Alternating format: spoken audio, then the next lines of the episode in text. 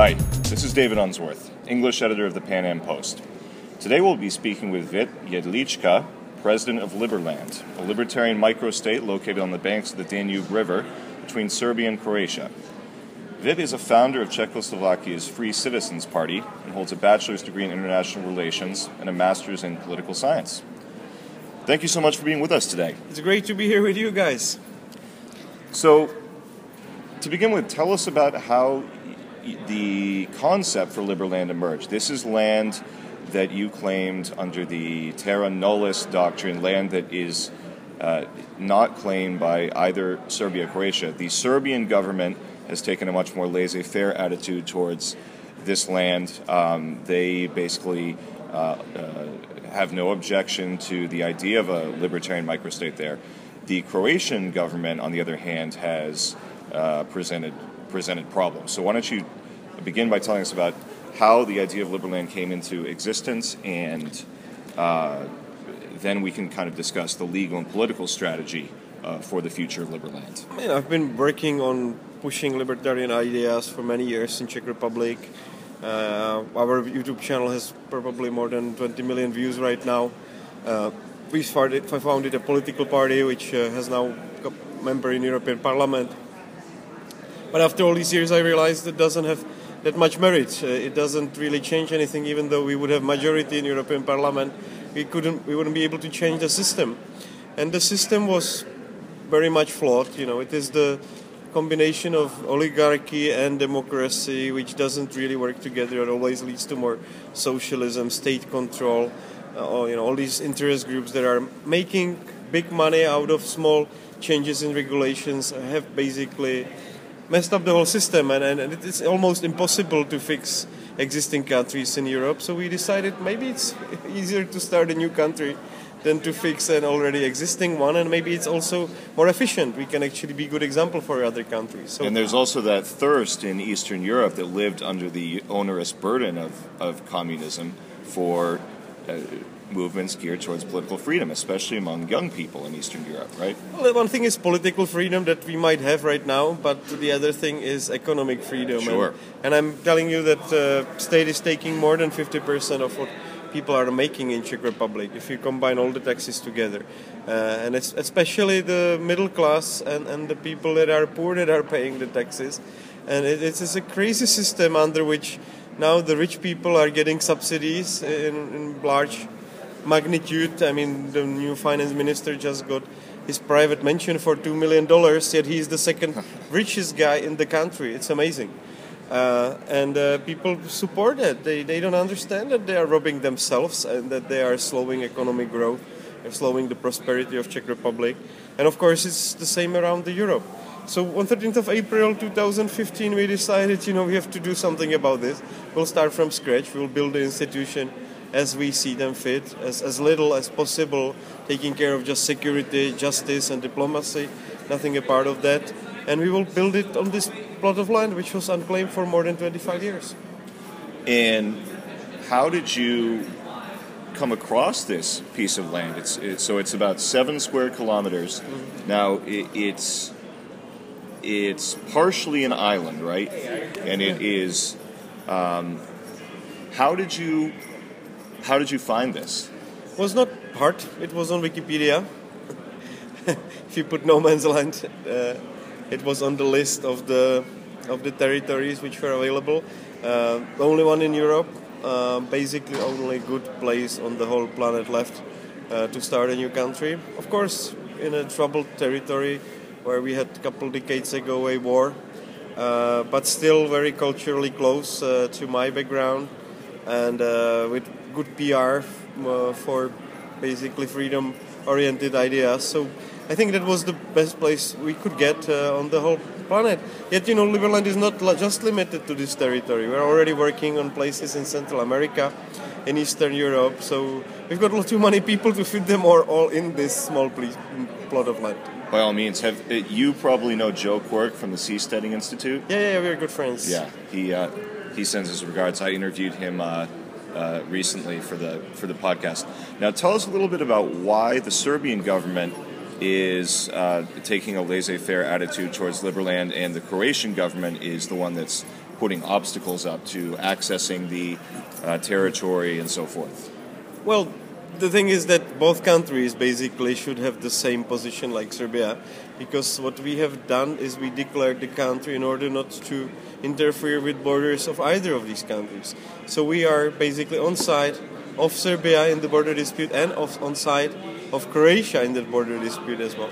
Yet I think there is some political pressure from above on Croatia uh, from the European establishment uh, to give us uh, some troubles. And I think it's also good because what, what is doing that they're recognizing us through protecting our borders. So if you go there from Croatia, they arrest you for illegal border crossing and you're exiting Schengen zone, uh, right. according to the all the court cases that we are running. And uh, this is good because they recognize and they protect our borders in a way. Uh, so we welcome that. We need to work on our systems of governance and our security systems so we can basically help them with securing our borders. And what has happened recently, that we could go to Liberland from Serbia, this is exactly what we needed. We just needed them to back off and then start protecting just Liberland, uh, Croatia borders, not Liberland, uh, Serbia borders. Now, what is the situation with the libertarian movement in uh, former Yugoslavia? I mean, you have, uh, you know, the, the transition from a command economy, central planning, uh, obviously, as we you just mentioned, Yugoslavia went through a brutal uh, dissolution and civil war in the uh, the early and mid '90s. Um, what is the situation today on the ground in say Croatia, Serbia, Montenegro, Slovenia with the libertarian movement? And are you are you drawing uh, uh, you know, say the university students and so forth, and young entrepreneurs. Of course, these guys, we've got them on board. We've got different think tanks that work with us. We've got uh, uh, which is a, let's say, libertarian anti-establishment party on board with us in Croatia. Uh, we had the, the, guy that founded it, uh, Ivan Pernar, with us uh, to celebrate the anniversary of Liberland, which was pretty exciting. he's also a very dedicated Liberlander, which I think is great. You know, we've got people that are directly working in, in Croatian parliament and helping Liberland to grow. Uh, but of course, the situation is not easy, just like anywhere around Europe. You know, the, the political parties that represent freedom do have maximum 10% in the system, which is the case, for example, with uh, our supporter and almost prime minister in Slovakia, Richard Sulik.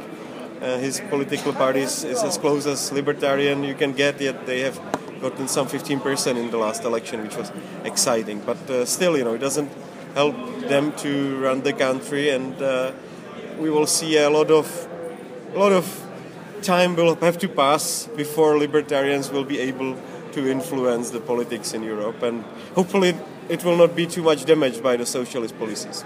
Right, and with the with the European Union and their bureaucratic, technocratic class of micromanagers trying to tell everyone what to do, and more than anything, all these stifling regulations on business owners and entrepreneurs, now, you, uh, nearly half a million people have signed up for citizenship in Liberland, and uh, I've, I've read that many of them are actually coming from the Middle East. Um, clearly, you know, in the Middle East, there's not a lot of political or social or economic freedom. Um, where are future citizens of Liberland coming from? I think it's 180,000 people out of half million that come from Middle East, so it's it's not majority, but it's, it's a large number of people from that region. I can understand they are trying to look for a safe place for them to live and prosper. Many of them are actually libertarians. Uh, we have gathered basically the core of libertarian movements, and not just in Middle East, but uh, all around the world. People that truly believe in freedom and. Uh, yes, you know, it, it's kind of funny that the biggest number of people, uh, the, the, biggest single interested country is Egypt. Uh, with almost 85,000 people signed up from there. No and, kidding. And that there is another place between Egypt and Sudan, uh, which was a candidate for Liberland. Uh, so we might do something about it in future. Uh, you know, that, that's, a, that's another interesting, different story and Egypt is in such an interesting place right now with kind of a nascent uh, democratic movement. Um, the, you know the Arab Spring really only uh, bore kind of a libertarian fruit in, say, Tunisia. Tunisia was one of the few success stories coming out of the Arab Spring, but at, at least in Egypt, uh, things appear to be heading somewhat in the right direction. There's clearly serious, serious problems, but uh, as far as democratic institutions go, uh, it, clearly there's a, a, need throughout middle, the Middle East for a place like Liberland. What what about just the practical logistics of having a microstate? I would imagine that kind of the uh, if you're familiar with what George Washington said in his farewell address, he said, uh, pursue friendly diplomatic and commercial relations with all and avoid foreign entanglements. I would imagine Liberland is let, based let, on this principle. Let me uh, fix you with Thomas Jefferson, right? Uh, that was uh, his uh, inauguration speech, and this is exactly the policy that, that we are taking. We want to be completely neutral country. We want to be friends with everybody, and we want to make sure that Liberland actually becomes a good place for other people to settle their problems. And uh, we don't want to get into EU, we don't want to get into NATO. We are not even seeking a directly membership of UN. That maybe we'll be uh, interested in having the observatory status there. Uh, and we want to, for example, become members of European Free Trade Zone, which is an exciting organization which might be a re- again joined by uh, Great Britain, and it's, it's a place where they have negotiated some international free trade treaties. Uh, and that might be a good, good place uh, for us to get uh, into the international politics. But anyway, we are just getting membership of UNPO, which is an organization for countries like Taiwan, Abkhazia, uh, which are partially recognized, and I think it's a good kind of kindergarten or what about even Western Sahara in, in North Africa or Kosovo? No, the, the, Kosovo was, was also member. Uh, uh, you know, Estonia was member. So you know, all these all these countries. Armenia was member. All these countries were members before they got into UN, and we are actually upgrading our status on the international stage with the membership there. So I'm looking forward to host the presidency of that organization in late September in Liberland. Now, what has to happen on the part of the Croatian government? Let, us say that uh, the, the, Croatian president and the Croatian parliament get together and they finally say, uh, you know what, we are we are ending our legal battle with Liberland. What what steps need to take place, and what kind of lobbying efforts well, are you taking? Honestly, honestly, actually, no steps right now. It's the exciting thing that really? if this continues like this, that the Croatia doesn't interfere with our affairs in Liberland, then it, we are basically finished. We don't need any anything else from them. It would be great to open borders with Croatia. We, we also don't need that necessarily, you know. So if, if we are able to maintain the status quo, uh, which was achieved a couple of weeks ago, where we could see that they were not interfering with our activity inside of Liberland, that's the only thing that we need. We just need to maintain the status quo, which has been achieved. Now, a couple of questions just regarding logistics and practicality. How will the state of Liberland pay for things like uh, infrastructure, transportation, uh, a judicial system? How what mechanisms for taxation will be in place? I mean, obviously, well, we've got a voluntary taxes tax, so so anybody who contributes to Liberland basically becomes shareholder of the country that they're living in. I think it's an exciting new concept, better than typical democracy. Yet we give citizens an option to veto any uh, decision that was enacted by, by the shareholders. Uh, but every citizen is a shareholder at the same time with some minimum amount of shares. And uh, you know all these shares, if they are locked, if they will be locked with government, they could be used as a collateral uh, for our justice system. So even though you would be on the other side of the planet, not in Liberland, there would still be a, a, way how to install justice if you are a citizen of Liberland and you, you did something wrong to somebody. Uh, so we are looking into innovative ways how to run justice system. We want to have everything on mobile apps. Uh, we want to use decentralized systems uh, on blockchain uh, to run these things. Uh, I'm actually right now heading to San Francisco to negotiate uh, with one of the startups to be a pilot project to make a pilot project for Liberland regarding registration of entities and property on blockchain. They're called Propy, and I'm, I'm excited about it. Such things so, as property so ownership and incorporating a yeah, business and yeah, so yeah, forth. Yeah, yeah, yeah. You can already incorporate, incorporate a company in Liberland. Just go to liberland.ltd. It's a very easy and fast process. You can get banking in now Singapore, Hong Kong, uh, Liechtenstein. So these things have been solved and it's kind of a great time. And of course, we are very cryptocurrency friendly. So if you're doing business in Liberland, you don't really need a bank account because most of the businesses that are already in Liberland are using cryptocurrencies. Now, just just thinking in terms of uh, economic issues here, the the region has seen uh, quite a bit of a resurgence. Tourism is, is huge, particularly in Croatia. There, uh, the Danube River is. Uh, have have you considered Liberland, say, as a destination for for cruise ships, say, going up and down? Of course, this is what, what we are planning. There is lots of traffic. It's actually also very expensive to take that cruise ships, but they are completely full one year ahead. I don't understand who is paying in Europe for ten thousand dollar cruise up and down a, river. It's more expensive than taking a cruise anywhere in Caribbean, right? Oh, but, yeah. But it's it's it's a very It's uh, crazy expensive. very interesting uh, business, and uh, we Liberland business owners might get into that business as well pretty soon. Uh, so we've got a couple of guys that are interested in actually running cruise ships uh, in and out of, of Liberland. Um, but anyway, you know, it's um, we are probably the biggest source of tourism in the whole region right now. We are doing we are doing, doing better job than Croatia and Serbia Tourist Ministry of Tourism uh, combined. Uh, we are bringing hundreds of people, maybe thousands uh, again this year to, to see Liberland. And of And course, they're, they're, they're spending, that's great, and they're spending money in, in the area, and that's what we need. We need people that are excited to come and, and uh, for example, do a marriage in Liberland. This is something which is now possible. Just like Las Vegas. Yeah, you have the Liberland. Wedding Chapel. Yeah, let me remind we are, we are in Las Vegas, but we've got a, a houseboat where you can nicely cruise inside of Liberland and safely conduct a marriage. Now, I would imagine that Liberland is going to take kind of an, an agnostic perspective on things like uh, language and culture and currency. Obviously, religious freedom and so forth, philosophical freedom are going to be bedrocks of Liberland. How? What do you envision if, say, Liberland is a place? It's it's going to turn into almost something like a huge cultural melting pot, like uh, Vancouver, British Columbia, or Singapore or Hong Kong, a place where people from all over the world come, and probably will be multilingual and uh, flow. I think I hope everybody will speak Liberlandish. That's uh, that's the case. Uh, you know, that's the, the English that most of us are speaking. So I'm looking forward to that.